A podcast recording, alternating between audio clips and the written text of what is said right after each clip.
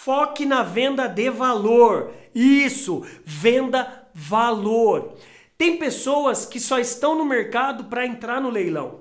Eu sei que para você que trabalha no B2B, o preço é fundamental para você sobreviver. Às vezes porque centésimos de centavos faz você crescer ou quebrar. Mas cara, quando você começa a entender que o seu diferencial não é só o preço, mas sim vender uma resposta, uma solução, um benefício, um algo a mais que o cliente vê como solução para a dor dele, você começa a ser visto como aquele cara, ele cobra um pouco mais caro, mas ele me apresenta um atendimento melhor, uma assistência diferenciada, um pós-venda que o outro não tem. Além disso, o frete dele é isento. Além disso, você já viu como é que aqueles caras nos dão cafezinho quentinho, como que é climatizado, tem um ar condicionado na loja deles? Captou? Você vende valor, você vende o atendimento, os quatro As: abordagem, apresentação, atendimento e agradecimento.